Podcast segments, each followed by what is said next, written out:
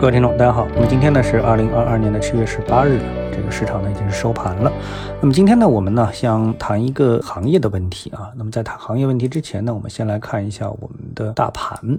大盘呢，今天的整体呢是出现了一个反弹的走势啊。这两天呢，实际上市场对大盘啊，我们说投资者对这个市场啊还是有一些担忧的。这个担忧呢，主要呢是基于对房地产以及对银行的这个担忧。那么今天呢，我们在早评的节目当中呢，已经把这个方面的最新的啊有关银行和房地产的消息呢，是给大家呢做了一个通报。那我发现啊，在很多的这个财经的群里面啊，很多人并没有注意到这样一个消息，也就是银监会对村镇银行。以及对房地产行业的这样的一些最新的政策方面的一些导向啊，没有注意到，所以呢，对于今天盘面当中，我们看到整体大盘的一个反弹，还有行业板块中啊，特别是地产行业，今天能够得到市场的这个关注，可能呢还没有太大的意见啊。我觉得呢，听了我们早盘节目的投资者呢，可能对此呢已经是有充分的认识了啊。当然，从中长线的角度来说，是不是一举就解决了这个问题？那么我觉得呢，这里面还是存在一定的距离的。啊，我们还是需要继续关注。当然，无论如何，这都不是目前投资者最首选的行业啊，银行和地产。那今天我们想谈一下医药这个行业。那么医药这个行业呢，我们先谈一下一个研究方法啊。那么这是投资者非常关注的一个行业。医药板块呢，出现过很多大牛股啊，比如说大家印象很深刻的，像云南白药啊、东阿阿胶、片仔癀。西药里面呢，有像恒瑞医药等等。但是呢，我们首先要知道，这个每个行业的研究方法啊是不一样的。医药行业它其实是一个非常大的一个板块，对不对？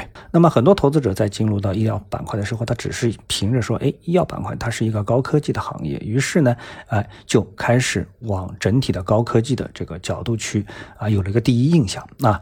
那么实际上呢，这个呢是有一定的问题的。我们说研究医药行业啊，我们其实更看重的其实不是行业，当某一个公司它能够。很明确的归类于某一个行业的时候，这个公司的价值其实是我认为是已经打了折扣了啊。如果说这个公司它的产品跟它相类似的公司少，越少，那么可能这个公司啊它的价值就越大。啊，那么这个呢，在我们的中药板块当中就显然如此。比如说东阿阿胶，那你可能找不到在上市公司当中找不到第二家；片仔癀也是独此一家，对不对？啊啊，当然像酒行业当中，茅台、酱香独此一家，那么这个价值呢就不一样了。所以呢，我们看到很多这个医药股当中啊，哎，大家比如说都生产维生素 C 啊，那么这个呢，它的价值是不是很高啊？是不是能够持续的具有投资价值？其实大家从历史上可以发现，哎，这个行情可能就非常的周期性，而且很容易啊。沉默下去。所以呢，同为医药公司，具体定位在哪个子行业，具体公司的产品是不是有独到之处，这个是研究的一个重点。好，那么正是基于此呢，我们看到，实际上目前整体上啊，这个医药板块啊，他们的行业的利好并不是很大。那我们可以说，你去比较像新能源车跟医药行业啊，这个 ETF 也好，板块指数也好，相对比，那么显然新能源板块的涨幅啊，ETF 的涨幅要远远超过，表现着要好于医药行业啊。因为医药行业呢，它面临什么呢？就是因为整个行业的一个游戏规则啊，还没有最后的确定下来。比如说，最近那么第七批的带量采购拟中选结果要公布。啊，那么这个批量采购啊，其实是这几年以来一直困扰着我们医药行业里面很多的医药制药类的上市公司的他们的一个可以说是紧箍咒。为什么呢？因为在这个行业当中啊，如果说，哎，我们都知道什么带量采购啊，那么在这个之前，如果说不是带量采购，集采啊，不是在这个前提之下呢，很多医药公司啊，他们的这个产品的利润率真是相当高的。啊，相当高的，我们不管它背后的原因是什么，但是当国家把这个呃政策改变之后呢，很多医药公司呢，它的这个价格啊，就是不断的降了又降啊。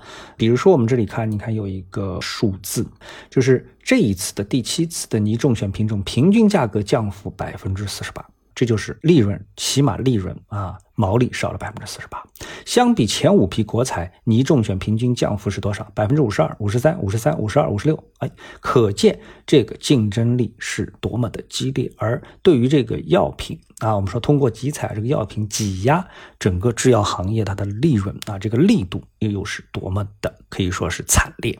所以呢，我们说进入到集采，你多少到底是好事还是不是好事？这其实是很难说啊。那么这里面到了这个角度之后，你其实就可以。你想象了，如果说你公司生产的药品，并不是具有很大的独到性，同时呢又进了集采这样的一个领域，那么从国家的角度来说是希望压低你的这个价格。啊，压低你的价格，而你自己如果没有什么独到的这个竞争力的话，啊，比如说你是独特的这个药物的话，那你势必得随波逐流啊，为了获得这样的一个入选的资格，那么拼命压低你自己的出厂价，那么这样的话，到底能留多少利润给你？留留多少利润给股东？留多少的这个价格在这个股价上面？那你想一想你就知道了，这其实谈不上是什么绝对的利好，就变成了越来越变成一个薄利的行业。那所以这样的一些类型的公司，实际上啊，并不是投资者啊能够持续看好的公司。那么由这个思路的话呢，那我们就知道了，真正能够这个值得大家长期看好，或者说是有独到性的，就是什么？就是优质创新药啊。因为只有优质创新药，它才能够突破医保的控费的一个限制。因为我就独此一家嘛。那如果你不用我的，那你这个病就没人可以治。啊，没法治这个，所以你必须得用我，用必须得用我，那我的价格就有什么，就有定价权了，对不对？这个道理其实大家都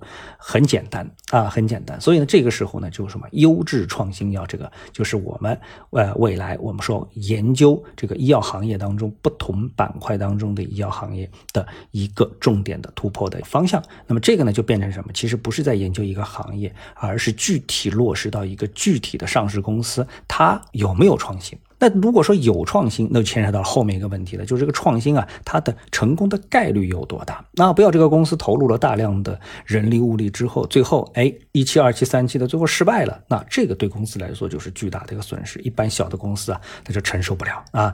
呃，本来你期望它是一个利好，最后变成了一个利空啊。所以这一点呢，也是。投资者必须要关注的啊，所以呢，你既要有自己的独特的创新，同时呢，又必须得保证创新的成功的概率是不是能够达到啊？这样综合一下的话呢，这个问题又产生了。所以刨出这样一些子行业，我们说还有一个子行业，可能投资者啊更容易能够把握是什么呢？就是医美行业啊。医美行业它是一个对现代来说是一个刚需的一个行业啊，利润率呢也非常的高，所以呢，投资者呢在这个板块当中可能能够获得。的一种又普通，同时呢利润又较高的投资回报，所以这个板块呢可能呢还不同于传统的医药行业啊，可能更容易被投资者所接受和看好。好，那么今天呢关于医药行业的这样的一些看法，那么我们呢就跟大家交流到这里啊，谢谢各位，我们下次的节目时间再见。